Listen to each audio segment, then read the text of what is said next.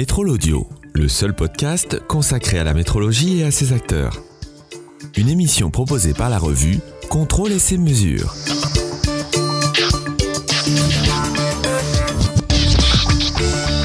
Pour cette première journée au Congrès international de métrologie, c'est la présidente du Congrès, Maglone Chambon, et son directeur, Jérôme Lopez, qui explique comment ça se passe aujourd'hui.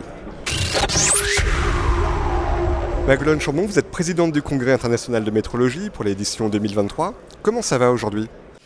Eh bien écoutez, plutôt bien, parce que malgré tous les événements, les gens sont bien présents, les- le congrès a bien démarré, avec euh, des tables rondes, les sessions posters, les sessions orales, c'est sur les rails, et donc on espère que ça va continuer encore sur les trois jours à venir. Les événements dont on parlait, c'est les grèves qui paralysent Oui, normalement le pays Entre autres, donc il y a certains qui ont eu des soucis pour euh, améliorer, pour euh, au moins mettre leur stand euh, en état, mais qui n'ont pas pu venir. Ils ont trouvé des solutions. Mais globalement, je trouve que les gens sont au rendez-vous. Jérôme Lopez, vous dirigez le Collège français de métrologie, première année à ce poste-là. Comment ça va? Bah écoutez, ça va, euh, voilà, on, on est très content, très heureux d'arriver euh, effectivement sur ce, ce, ce 21e donc, euh, SIM, euh, le SIM 2023, après plusieurs mois de préparation avec donc, toute l'équipe du CFM, 5 permanents et, et une, une alternante avec nous. Et euh, voilà, on a, on a bien démarré. On pensait faire peut-être un démarrage un peu en douceur euh, parce que l'ouverture officielle se faisait l'après-midi. Mais on avait quand même un workshop ce matin qui était un événement euh, adjoint partenarial avec le, avec le, CIM. Et finalement, ça a été un démarrage plutôt sur les chapeaux de roue. La première édition du congrès a eu lieu en 1983. Aujourd'hui, est-ce qu'il y a des changements par rapport à cette première édition? Oh, je dirais qu'il doit y avoir effectivement quelques petits changements. euh, non, effectivement, euh, il y, a- il y a un certain nombre de, de changements. Bah, je pense que déjà, euh, en termes de nombre, alors j'étais pas là en, en 1983, mais en tout cas de ce que j'ai pu entendre et lire, il y avait effectivement, je pense, à peu près une centaine de personnes à l'époque. Je me tourne vers Maglone. C'était entre qui- 100 et 150. à Voilà, c'était à Bordeaux. Et c'est vrai qu'il y avait, je crois au départ, il n'y avait pas de, de partenariat avec un- la, par- la partie salon, euh, qui est là aujourd'hui quelque chose qui s'est vraiment développé, pas d'ailleurs uniquement sur cette édition, hein, sur les dernières éditions. On était déjà avec Global Industry, euh, donc avec notre partenaire euh, euh, GL Event donc en 2021. On était déjà avec eux sur Measurement World en 2019 et même au préalable. Donc ça, je dirais que c'est un peu les innovations récentes. On est très content de ce partenariat effectivement avec GL Event. Donc c'est bah, plus de personnes. Aujourd'hui, on est quasiment à 600 euh, congressistes hein, qui viennent. À peu près euh, b- 65 euh, stands sur la partie village métrologie. Et puis, donc voilà, un visitorat qui, qui est intéressant puisqu'on a à la fois, je dirais, le visitorat des congressistes et on a aussi, bien évidemment, les visitorats sur, euh, sur la partie euh, salon avec aussi des conférences ouvertes qu'on organise euh, qui sont un peu en miroir, qui sont le pendant de ce qu'on fait dans le cadre du CIM et qui sont ouverts à tous les visiteurs. Maglone Chambon, vous présidez le congrès, ça veut dire quoi finalement?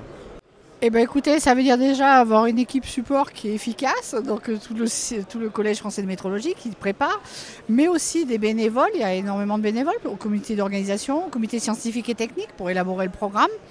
Donc ça c'est aussi un, un gros travail à faire, la sélection des papiers pour avoir le meilleur euh, ce jour, euh, cette semaine-là. Voilà, et donc c'est vraiment aider euh, le CFM à organiser tout ça. Et euh, oui, c'est un investissement, mais c'est aussi beaucoup de bonheur et de, voilà, et de, de fun sur, le, sur la réalisation pour savoir ce qu'on va en faire vraiment au final et ce que ça va devenir. Les grands thèmes de cette édition, on peut les rappeler euh, brièvement Alors, ben, il y a l'industrie 4.0, il y a tout ce qui est euh, les défis sociétaux. Les défis sociétaux, euh, bon, la santé, tout ce qui est euh, Green Deal, donc la transition écologique. Ça, c'est très important. Et, euh, et là, on est très content parce qu'il y a là aussi tout ce qui est. Donc, quand on dit industrie 4.0, c'est aussi la transformation numérique de la métrologie. Et ça, on sait que ça va prendre beaucoup de temps. Et donc, on en a pour une dizaine d'années, mais il fallait démarrer très vite. On voit que le numérique démarre très vite. Donc, on a vraiment intérêt à ne pas rater euh, la, marche. Jérôme Lopez, tout à l'heure, il y a une euh, conférence orale sur les certificats d'étalonnage numérique. C'est quelque chose auquel on sera confronté de plus en plus?